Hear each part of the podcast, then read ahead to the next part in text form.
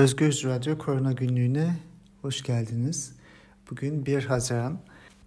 En son programımızı 22 Mayıs'ta yapmıştık.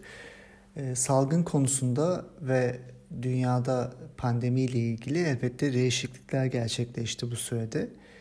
Fakat en çok konuştuğumuz büyük ihtimalle e, normalleşme, normal yaşama dönme ve sürecin nasıl işleyeceğiydi e, bu geçen 10 günlük süre içinde. E, sayılara baktığımızda 22 Mayıs'ta dünyadaki vaka sayıları 5 milyon 300 bin 51'di. E, dün itibariyle bu sayı 6 milyon 259 bin 249'a yükseldi. Yani bu süre içinde 960 bin yeni vaka ortaya çıktı. Maalesef ee, yaşamını kaybedenlerin sayısı da 34.256 artarak 373.697'ye ulaştı. Çin'de başlayıp ilk önce Asya'ya yayılan ve oradan merkezin Avrupa olduğu e, ve Amerika'da e, Amerika Birleşik Devletleri'nde artık çok hızlı e, ilerlemeye devam eden bu salgın e, belli bölgelerde azalış gösterse de dünyanın belli bölgelerinde yeni yeni başlıyor diye düşünebiliriz. Ee, daha önce de konuştuğumuz gibi Rusya, Brezilya, e, Peru, e, Şili gibi e, Güney Amerika ülkeleri ve Rusya'da hızlı artış devam ediyor. Bu ülkelerin listesine yakın zamanda Hindistan da katıldı. Orada da e, hızlı artan e, vaka sayıları var. Bu ülkelere baktığımızda bu ülkelere baktığımızda e, Rusya, Peru, e, Hindistan e, gibi ülkelerde bu üç, üç ülkede yaklaşık 8 bin 9 bin vaka çıkıyor günlük ortalama birkaç gündür. E, Brezilya'da ise e, dün örneğin 17 bin vaka ortaya çıktı. E, toplam vakalar dünyada artmaya devam ediyor. 20 Mayıs öncesinde dünyada bir günde tanımlanan vaka sayısının 100 bini geçtiği bir gün vardı. 20 e, Mayıs'tan sonra buna 8 gün daha eklendi. Yani buradan şu sonucu çıkartabiliyoruz. Dünyada vaka sayıları artıyor. Belli bölgelerde azalma yaşanırken salgının ilerleyişi itibariyle belli bölgelerde ise artış yaşanıyor. Şubat ve Mart ayları içinde özellikle yükseliş gösteren Avrupa e, bir bakıma e, vakaları kontrol altına almaya başladı ve bir düşüşle karşı karşıya vaka sayısında. E, ortalama değerlere baktığımızda e, son 3 günlük ortalamanın e, alındığı verilere baktığımızda e, örneğin Birleşik Krallık'ta günde ortalama 2500 vaka ortaya çıkıyor. Fransa'da, e, İspanya'da bu e, sayı bine düşmüş durumda. E, İtalya, Almanya'da ise e, yaklaşık 500 civarında. Türkiye'de ise bu sayı e, düşmüş ve 1000 civarında seyretmekte. 21 Mart 21 Nisan arası Avrupa'da vakaların tavan yaptığı ve en yüksek seviyede yaşandığı zamanda örneğin İspanya'da günde 9000 vaka ortaya çıkıyordu. İtalya'da ve Almanya'da bu 6000-6500 civarındaydı. Ee, Birleşik Krallık ve Fransa'da da 5000-5500 civarı. Türkiye'de ise 5000 e, civarında birkaç gün vaka yaşanmıştı. E, tabii bunları e, mutlak değerlerini söylerken aslında yapılan testlere de bakmamız gerekiyor. Çünkü en başından beri söylediğimiz gibi e, test yapma kriteri ülkelerin kendilerine göre belirledikleri ve e, aslında ne yapmak istedikleriyle ilişkili bir değer. E, örneğin testi iki şekilde yapabilirsiniz. Bir, e, hastaneye gelen semptomatik hastaları e, konforme etmek için, teyit etmek için test yapılabilir ve bu testler hastaların gerçekten COVID olup olmadığını e, ortaya koyar. Bunun yanında bu hastaların etrafındaki insanlara klinik bulguları olsa da olmasa da test yapılabilir ve böylece e, virüs bulaşmış mı e, tedavülde mi diye bakılabilir. Onun da dışında sadece bu e, temas ve vaka takibiyle değil, toplumun riskli bölgelerinde ve riskli kesimlerinde bunlar E, hapishaneler olabilir, fabrikalar olabilir. Hatta Avrupa'da bazı yerlerde yapıldığı gibi e, örneğin Güney Kore'de de aynısı yapıldı. E, belli restoran bölgeleri, e, belli mahalleler e, teste tabi tutulabilir. E, bu şu anlama geliyor. Bu bir tar üçüncü bahsettiğimiz bu bir tarama metodu ve e, toplumda herhangi bir salgın öbeğinin ortaya çıkmasıyla e, bir an önce baş etmeyi sağlayabilen e, bir metot. E, yani siz e, riskli bölgelere bakıyorsunuz ve orada herhangi bir enfeksiyon başlangıcı varsa o bölgeyi e, belki karantina altına alıyorsunuz, belki e, daha detaylı e, analizler yaparak oradaki insanları korumaya çalışıyorsunuz ve salgının yayılmasını önlemeye çalışıyorsunuz. Bunlar aslında bahsettiğimiz birinci, ikinci, üçüncü e, e, hareler olarak düşünebiliriz. Çünkü hasta olan bir insanı zaten test etmek zorundasınız. E, bunu yap, yapmak gerekiyor. Fakat olmayanları da e, hasta e, e, semptom göstermeden önce virüs taşıyorlarsa bir an önce bulmak için yaygın test yapılması gerekiyor. E, bu kriterler oldukça muğlak. Yani tüm ülkede, e, tüm ülkelerde, dünyada değişik test e, kriterleri var. Fakat baktığımızda e, nüfusa oranlı e, testlerin sayısına baktığımızda örneğin bin kişiye yapılan, bin kişi başına düşen test sayısına e, çok yüksek olduğu Avrupa'da bu salgının e, devam ettiği Mart-Nisan aylarında e, bu sayılar İspanya'da 22, Almanya'da 25, İtalya'da 27, Türkiye'de 10'du. E, bugün itibariyle baktığımızda e, bu sayılar 1000 kişiye oranlandığında İtalya'da 64, Birleşik Krallık'ta 63, İspanya'da 87, Amerika Birleşik Devletleri'nde 53, Almanya'da 47, Rusya'da 70, Türkiye'de 24. Ee, yine en baştan beri söylediğimiz gibi Türkiye'de test sayıları düşük. Ee, bunun e, sebebi e, test kriteri olarak e, genel bir tarama e, yapılmıyor olması. Sadece e, vaka takibinin sınırlı şekilde yapılıyor ve e, testlerinde insanları, hastaları teyit etmek üzerine e, yapıldığını e, söyleyebiliriz bu nedenle. E, baktığımızda reel sayılara aslında Türkiye'deki günlük ortalama çıkan e, bin vaka Avrupa ile karşılaştırılabilir elbette. İspanya, e, Fransa, Almanya ve İtalya'dan biraz daha yüksek olmasına rağmen 3 aşağı 5 yukarı benzer görülebilir.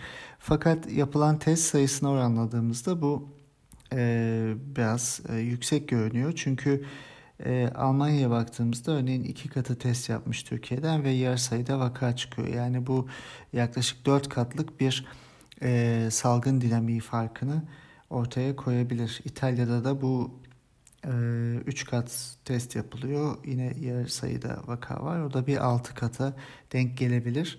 İspanya ise yine 3 kat test yapmış. E, vaka sayısı 3 aşağı 5 yukarı aynı. Bu da 3 katı bir e, dinamik farkı yaratıyor olabilir. Türkiye'ye baktığımızda son e, 22 Mayıs'tan bugüne e, 9442 yeni vaka ortaya konmuş bu bahsettiğimiz test kapasitesiyle. 264 kişi de yaşamını yitirmiş. Bahsettiğimiz gibi Türkiye'de yapılan testler bu e, Avrupa'daki ülkelerin ortalamasının altında. Dolayısıyla Türkiye'de e, vakaların artışının devam ettiğini söyleyebiliriz. Zaten Dünya Sağlık Örgütü Avrupa Şubesi de e, geçenlerde yaptığı bir açıklamada Avrupa'da son iki haftada ortalama e, çıkan vakaların e, günlük vakaların en fazla olduğu 5 ülkeden birini Türkiye olarak belirlemişti. E, bu şekilde söyledi. Yani buradan şunu anlıyoruz. Türkiye'de salgın azalmıyor. E, zaten e, en başından itibaren konuştuğumuz bazı kavramlar vardı. Türkiye'de e, genel bir karantinanın uygulanmamış olması, e, sadece belli yaş gruplarının e, korunmak üzere e, evde tutulması, örneğin 65 yaş üstü ve 20 yaş altı e, ve e, diğer kesimlerin e, sosyal yaşamda e, devam edebilmeleri e, sokağa çıkma yasaklarının da sadece e, hafta sonlarıyla ve tatil günleriyle sınırlı kalması ve aslında e, bilim kurulu üyelerinin de söylediği gibi modellemeler sonucunda gördüğümüz gibi bu sokağa çıkma yasağı uygulamalarının öncesi ve sonrasında toplumsal hareketliliğin çok daha artmış olması normale göre. Yani bu sosyal e, e, sokağa çıkma yasaklarını uygulamamış olsak bile ortalama olarak daha düşük bir toplumsal e, hareketlilik, fiziki mesafenin azalmasını göreceğimiz e, konusunu da eklediğimizde bunların hepsini bir arada düşündüğümüzde e, Türkiye'de salgının e, yok edilmesi ve minimize edilmesi e, görüşünden çok salgının kontrollü devam ettirilmesi ve ölüm oranlarının düşük tutulması üzerine bir politika izlendiğini söyleyebiliriz. 20 ve 65 yaş arasının dışarıda olması ki bu e, yaş grubu e, enfeksiyonu en fazla taşıyan aslında enfekte olan kişi sayısı yüzdesi olarak aslında toplumlarda en yüksek olan fakat ölüm oranları olarak da e, düşük olan bir grup. E, dolayısıyla e, bu kişilerin e, sosyal yaşamda olması, üretim sürecinin devam etmesi, e, tüketimin, üretimin e, devam etmesi e, fakat e, bu insanların da zaten hasta olurlarsa tedavi e, edilmeye çalışılması e, zaten de e, ölüm oranlarının düşük olması nedeniyle e, yazılan aslında Türkiye'de en başından beri yazılan başarı hikayesine de bir zarar getirmeyeceği düşünüldüğü için e, bu şekilde bir yol izleniyor. E, e, zaten yapılan açıklamalarda da söylenen e, biz buna devam edeceğiz ve e, salgın artarsa bir e, e, sıkıntı yaşanırsa daha başka önlemleri alabiliriz. Dolayısıyla Türkiye'deki e, salgınla ilgili alınan kararların elbette bilim danışma kurulu olarak adlandırılan kuruldan fikir alındığını düşünüyoruz.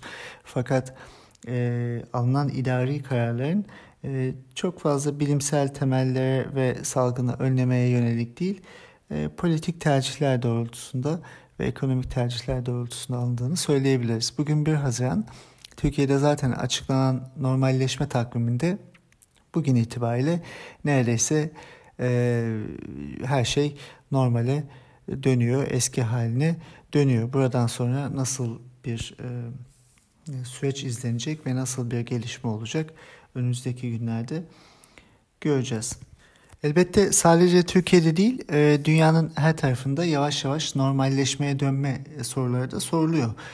E, Avrupa'da e, nasıl yapılıyor? Örneğin Almanya'da zaten en erken açıklanan normalleşme paketleri Almanya'daydı. Örneğin 16 Mayıs'ta futbol ligleri başladı. Dükkanlar açılmıştı. Okullar belli e, sınıflar açıldı. E, sınırlar kaldırıldı. Sınırlardaki korumalar. Örneğin 15 Mayıs'ta Avusturya, Fransa ve İsviçre ile Almanya sınırlarını ya, e, açmaya başlamıştı ve 15 Haziran'da bu e, kontrol tamamen kalkacak.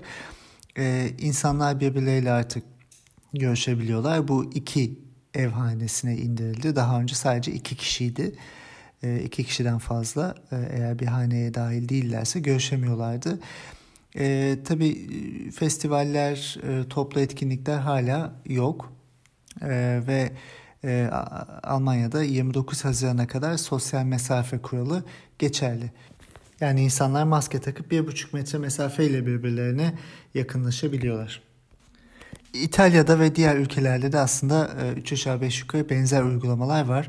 E, İtalya'da örneğin barlar ve restoranlar 18 Mayıs'ta açılmıştı. Müzeler, e, kuaförler, e, kütüphaneler açıldı, kiliseler açıldı. E, cenazeler yapılabiliyor en fazla 15 kişiye kadar. Ve okullar açılmayacak Eylül'e kadar. Onun dışında yine jimnastik salonları, spor salonları ve yüzme havuzları da 25 e, Mayıs'tan itibaren açıldı. E, Fransa ve İspanya'da e, benzer e, süreçleri yaşıyorlar. Tabii herkesin aklındaki soru şu, yeni bir salgın dalgası gelecek mi? Biz bu uygulamalarımızla acaba bunu besliyor muyuz ya da yaşamımıza böyle bu şekilde normal dönebilir miyiz? E, açıkça söyleyelim buna kimsenin bir yanıtı yok. Hangisinin doğru olacağını zaman gösterecek. Temkinli bir şekilde sosyal hayatı devam ettirerek bunu göreceğiz. Çünkü e, en başından itibaren hepimizin kafasında e, tüm dünyada bilim insanlarında e, halkta şöyle sorular vardı.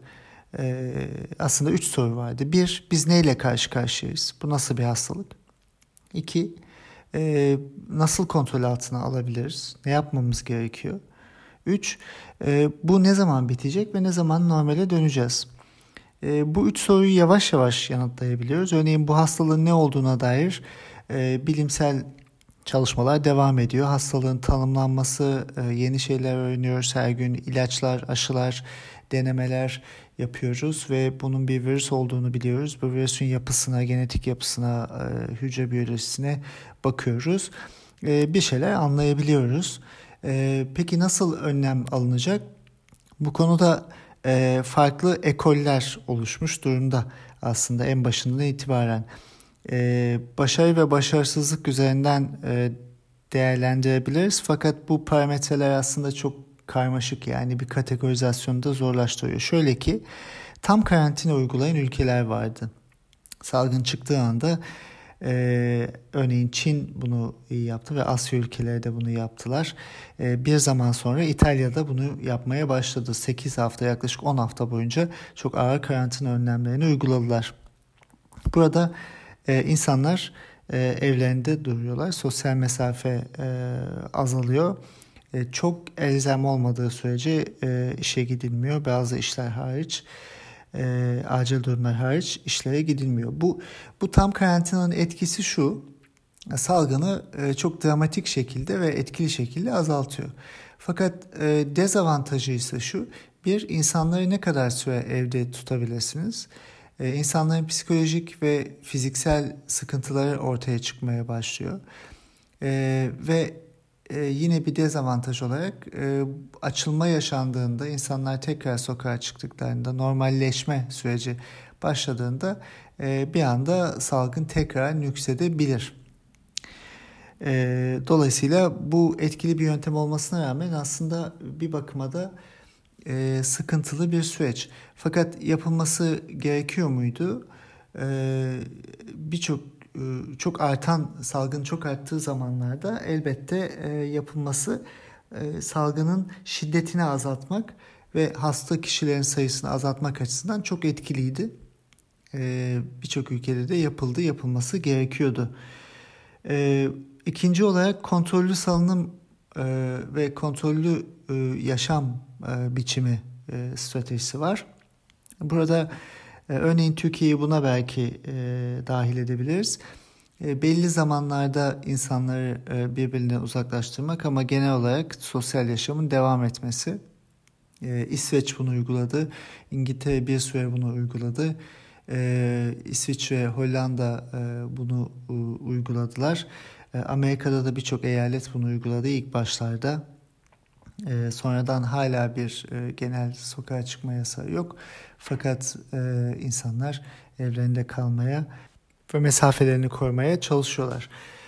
E, üçüncü olarak da e, hiç kontrol olmaması ve sosyal yaşama müdahale edilmemesi fikri vardı en başından itibaren. Fakat bu çok fazla e, uygulanmadı çünkü görüldü ki salgın çok hızlı şekilde ilerliyor e, ve bunun yapılması oldukça güç bir durumu ortaya çıkartacak. E, şu anda e, tam karantina uygulayan e, ülkeler ve kontrollü salınım uygulayan ülkelerin e, dinamiklerinde farklılık olduğunu görüyoruz. Fakat şu kesin ki Avrupa'da Amerika'nın da belli bölgelerinde vaka sayıları düşme eğilimi gösteriyor. Bu ilk dalganın e, azaldığı yönünde bir e, gösterge. E, elbette ki pozitif bir gösterge. Fakat temkinli olmak her zaman e, gerekiyor. E, hiçbir şekilde salgın bitmiş değil. Dünya Sağlık Örgütü'nün ve birçok bilim insanının da açıkladığı gibi belki yaz aylarında bir düşüş ve az az vaka sayıları göreceğiz. Fakat e, sene sonuna doğru belki baharda ve kış döneminde e, yeni bir dalga ile karşı karşıya kalabiliriz. Bununla, e, bununla karşı karşıya kalmamak için, yeni bir dalgayı yaşamamak için ne yapabiliriz sorusu e, aslında e, herkesin sorduğu bir soru. Bunun yanıtı nedir? E, birincisi ilaç ya da aşının bulunması olasılığı e, bir yanıt olabilir. E, fakat şu an için dünyada 8 tane klinik çalışma var aşı ile ilgili. Bunlardan bazıları pozitif sonuçlar ortaya koyuyor, bazıları negatif sonuçlar ortaya koyuyor. Göreceğiz hangi aşının etkili olup olmayacağını. E, ikinci olarak da ilaç çalışmaları var. İlaç çalışmaları da e, büyük klinik denemeler sonucunda gerçekleştirilen ilaçlar. Bunlardan da çok bahsettik. E, yaklaşık 10 tane adını bildiğimiz ilaç var. Bunların içinde e, popüler olanları var. Örneğin sıtma ilacı hidroksiklorokin gibi e, ve e, remdesivir gibi ilaçlar. Ee, dünya üzerinde bu çalışmalar yapılıyor. Örneğin sıtma ilacı ile ilgili büyük bir tartışma var. Türkiye'de de özellikle geçen haftada alevlenen bir tartışma bu. E, hidroksiklorokinin klinik çalışmalarla e, örneğin Lancet dergisinde yayınlanan bir makalede e, binlerce insanla yapılan gözlemsel bir çalışma vardı ve burada hidroksiklorokinin etkisinin e, hastalığa COVID-19'a bir etkisinin olmadığı aksine hastalığı e, daha da şiddetli yaşamayı e, sağlayabildiği söylenmişti dozlara bağlı olarak. E, bu tabii bir kontrollü bir çalışma değil dolayısıyla eleştirilere de maruz kaldı. E, fakat e, bu çalışma ve daha önceki buna benzer çalışmalar da vardı. Bu sadece tek çalışma değil. E, Dünya Sağlık Örgütü hidroksiklorokinin klinik çalışma ayağını askıya aldı. Ayrıca Fransa'da bu ilacı kullanmayı durdurdu. E, şunu da belirtelim. Bu ilacı ilk olarak ortaya atanlardan bir tanesi Fransız doktor e, bir makale yayınlamışlardı. E, çok az kişi üzerinde yapılan bir çalışmaydı ve metodolojik birçok hatası vardı. O makalede e, yakın zamanda e, yeniden değerlendirmek için geri çekildi. E, fakat Türkiye'de en başından beri hidroksiklorokin kullanımının e, hasta tedavisinde bir başarıya yol açtı ve Türkiye'nin başarısının bağlandığı sebeplerden bir tanesi olduğu söyleniyordu. Bu nedenle hidroksiklorokinle ilgili e, çalışmalar ve e, bu süreç e, Türkiye'de e, belli bir kesim tarafından da tepkiyle karşılandı ve hidroksiklorokini bir çeşit milli bir ilaç gibi e, addetmeye başlanıldı. Bilim alanından çıkan bir tartışma e, alanıyla da karşı karşıyayız. Bu ilaç ve aşı konusu da aslında biraz bunu getiriyor. Şimdi ilk sorumuza geri dönersek e, bağışıklığın ve ikinci dalganın önlenmesinin e, yollarından bir tanesi bu e, farmasötik dediğimiz e, müdahale yöntemleri, ilaç ya da aşı. Aşılarla ilgili şunu da söyleyelim e, uzun sürede e, bir aşının nasıl bir bağışıklık yaratacağı büyük e, soru işareti ve yapılan çalışmalarda daha önceden de bildiğimiz gibi e, hastalarda e, ge- gerçekleşen bağışıklık, hastalığı geçirdikten sonra kanlarında oluşan bağışıklık e, belli bir süre devam ediyor. Bunun birkaç ay ya da bir seneye yakın olabileceği tahmin ediliyor. Şu anda bilemiyoruz. E, fakat uzun vadede bu bağışıklığın azalacağı ve düşeceğini e, e, öngören bilim insanları var. Çünkü e, virütik hastalıklarda örneğin bir önceki koronavirüslerde, gripte, e, bu tip hastalıklarda e, bu bağışıklık uzun sürmüyor. E, tabii belli virütik hastalıklarda e, aşı yapıldığında çok uzun süre e, e bağışıklık gerçekleşiyor yaşam boyu da fakat e, koronavirüslerde bunun Zaten bir aşısı yok ama olsa da e, düşebileceği düşünülüyor. E, bu şu anlama geliyor. E, şu an için yeniden enfekte olan bir insan gösterilmedi hastalıktan fakat sadece 4-5 aydır bu hastalıkla karşı karşıyayız. Dolayısıyla uzun vadede bir iki sene içinde belki e, bu, bunu da yaşayabiliriz. Ama e, bunu e, bekleyip göreceğiz elbette. E, belli aşılar e, örneğin Amerika'da yapılan aşı çalışması e, hastalarda hasta olmayan kişilerde sağlıklı kişilerde yapılan aşının hasta insanların kanındaki kadar antikor ürettiği ve bağışıklığa en azından erken aşamadaki ilk bağışıklık sürecine yol açtığı gösterildi. E, bu pozitif bir gelişme tabii. Fakat uzun vadede bu bağışıklık ne kadar hafızaya dönüşecek bunu göreceğiz. E, bilim işini yapmaya devam ediyor tabii. Ama yine önceki sorumuza dönersek e, elimizde şu an için bir ilaç ya da e, aşı yok. E, çok etkili olduğunu söyleyebileceğimiz. Dolayısıyla ikinci dalgayı nasıl önleyebiliriz? E, ikinci dalgayı önlemek e, mümkün olmayabilir fakat ona uygun tedbirler almak mümkün olabilir ve toplumda uzun vadede hastalığın ve vakaların artış sayısını minimuma indirmek bir yol olabilir. Dolayısıyla en başından itibaren Ocak, Şubat aylarından itibaren yeni bir yaşam tarzına geçmemiz gerektiği ve bir süre bu yaşam tarzıyla devam etmemiz gerektiği söyleniyordu dünyada. E, en mantıklı çözüm e, bu olacak gibi görünüyor. Bu yaşam tarzının e, özellikleri nedir? Her ülkeye göre değişiyor. Bunun bir reçetesi yok. Fakat en temelde bilimi dinlemek gerekiyor. Yani vaka sayılarına bakıp toplumdaki artış azalış e, dinamiklerine bakmak gerekiyor. E, ve e, bu, bunu yaparken elbette e, e, veri paylaşımının şeffaf olması gerekiyor. Türkiye'de maalesef hala bu, bu şekilde değil. Peki uzun vadede nasıl e, e, bir e, yol izlenecek?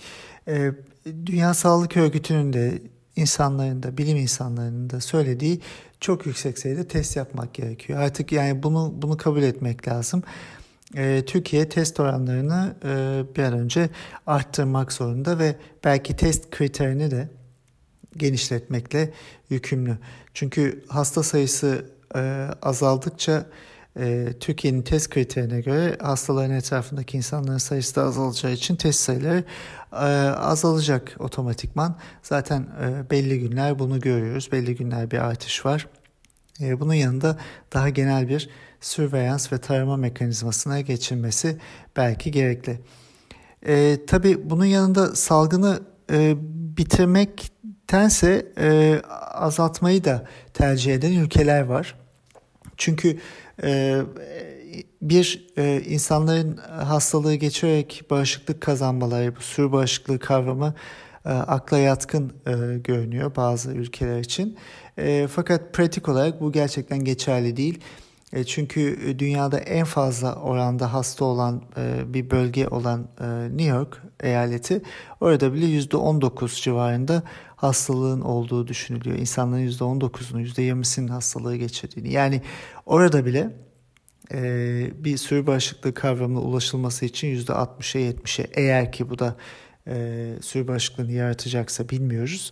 Ulaşılması gerekiyor. Yani binlerce, milyonlarca insanın daha dünyada bu hastalığı geçirmesi gerekiyor ki e, bu bu bu bu, e, bu seviyeye ulaşılabilsin. E, bu nedenle e, e, yapılması gereken aslında yeni bir e, yaşam tarzı ve e, şurada görülmekte ki e, bir şekilde bilimin e, söyledikleri idare e, kararlar açısından bir yere kadar uygulanabilir geçerlilik taşıyor. Yani e, tam bir karantina çok uzun süre e, görülüyor ki uygulanmayacak. E, insanların üretime ve tüketime özellikle yaz ayları gereken seyahate, turizme, alışverişe yöneltilmesi düşünülüyor ve gerçekleştiriliyor. Bu nedenle artık buradan sonra insanların e, kendi korumalarını sağlamaları e, gerekiyor. E, bunu yaparken de e, maske takmak örneğin özel e, ve önemli bir durum. Çünkü e, iki insan maske takıyorsa ve birbirlerine mesafeli duruyorlarsa bulaşım riski oldukça çok fazla düşüyor. Dolayısıyla bunu bu şekilde devam ettirmek gerekli.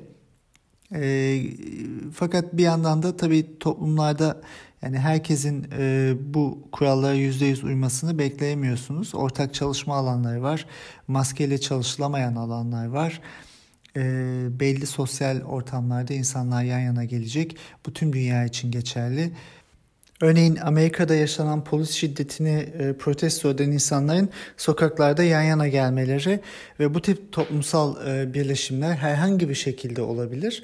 E, salgını arttıracak mı acaba diye de düşünülüyor. Yani dünya e, e çok karmaşık bir denklem içinde e, sosyal yaşam ve fiziksel e, temas dediğimiz aslında yaşamımızın vazgeçilmez bir e, ögesi olan e, bir durumu kontrol altına almaya çalışmakla malul duruma geldi. E, bugün e, geçen hafta yapmadığımız programın akabinde tüm dünyayı, Türkiye'yi kısa kısa satır başlarıyla değerlendirdik. bundan sonra programlarımızı her hafta pazartesi günleri gerçekleştireceğiz ve bir önceki haftanın değerlendirmesi ve önümüzdeki haftaya e, bakış olarak e, programı sürdüreceğiz. E, o nedenle şu anda tekrar şunu söyleyelim özetle. Salgın dünyada devam ediyor. Dünyanın her yerinde, her ülkede devam ediyor. Sayıların azalıyor olması salgının bittiği anlamına gelmiyor. Salgının devam etmesiyle ölüm oranları ve başarı kriterleri farklı kavramlar. Birçok ülke bu ikisini birbirinden ayırmaya çalışıyor. Elbette de böyle olmalı. Çok iyi bir tedavi uygulayabilirsiniz. Ölüm oranlarını düşük tutabilirsiniz. Fakat salgın devam ediyor olabilir. Dünyanın birçok yerinde salgının arttığını görüyoruz. Güney Amerika'da, Hindistan'da ve Rusya'da ve dünyada bu e, salgın devam ettiği sürece bir zaman normale dönmek üzerinden bir seyahat tanımı yaptığımızda e, virüsün bir yerden bir yere tekrar hızla bulaşabileceğini unutmamamız gerekiyor. O nedenle e, temkinli olmamız gerekiyor. E, tabii ki panik yapmamamız gerekiyor en baştan beri söylediğimiz gibi. Fakat e, verilen şeffaf açıklandığı, herkesin e, verilere ulaşabildiği ve gerçekçi bir e, gelecek tanımıyla e, zahir başarı öykülerinden çok salgını gerçekten bitirmeye yönelik bilimsel adımların atılması gerekliliğinde buradan belirtelim. Bunu yapabilmek için de ülkeler, e, bilim insanları e, salgının, pandeminin gerçek etkilerini e, bulabilmek üzerine çalışmalarını devam ettiriyorlar. Bununla ilgili bir tane örnek verelim. Ee, Avrupa Birliği'nin de e, katkısıyla e, oluşturulan Euromomo e, diye bir kolaboratif ağ yapıldı. 24 Avrupa ülkesinin katılımıyla gerçekleştirildi bu. Ve burada pandemi süresinde toplumlarda yaşanan fazladan ölümler kataloglanıyor ve baktığımızda örneğin web sitesine euromomo.eu e, sitesinde grafikler ve haritalarda e, pandemi süresinde e, Avrupa'da bu 24 ülke içindeki Avrupa nüfusunun yaklaşık %50-60 arasını kapsıyor. 168 bin fazladan ölümün e, gerçekleştiğini, ortalamanın üzerinde ölümün gerçekleştiğini görebiliyoruz. E, tabii ki bunların hepsi e, bu yaşam kayıplarının hepsi e, COVID'e bağlı olmayabilir. İkincil e, yaşam kayıpları da olabilir. Örneğin insanlar korkup hastanelere gitmiyorlar ya da evlerinde kaldıklarında farklı e, sıkıntılar ortaya çıkıyor. E, fakat bu indikatörler bir şekilde toplumların nasıl etkilendiği yönünde e, bize bilgi veriyor. Amerika'da da benzer bir durum gerçekleşiyor. E, Türkiye'de de belki e, benzer bir çalışma yapılabilir. Dolayısıyla bu pandemiyi anlamaya, anlamlandırmaya devam ediyoruz. Bir yandan da yaşamımızı nasıl normale geçirebiliriz kaygımız var. Burada aceleci davranmayıp e, bilime güvenmek gerekiyor. E, bunun yanında da en e, e, halkın yanında olan ve en az hasarla atlatılabilecek bir durumu yaratacak idari ve yönetimsel kararlarında alınması gerekiyor diye düşünüyorum. Ee, iyi haftalar. Haftaya pazartesi görüşmek üzere. Sağlıkla kalın.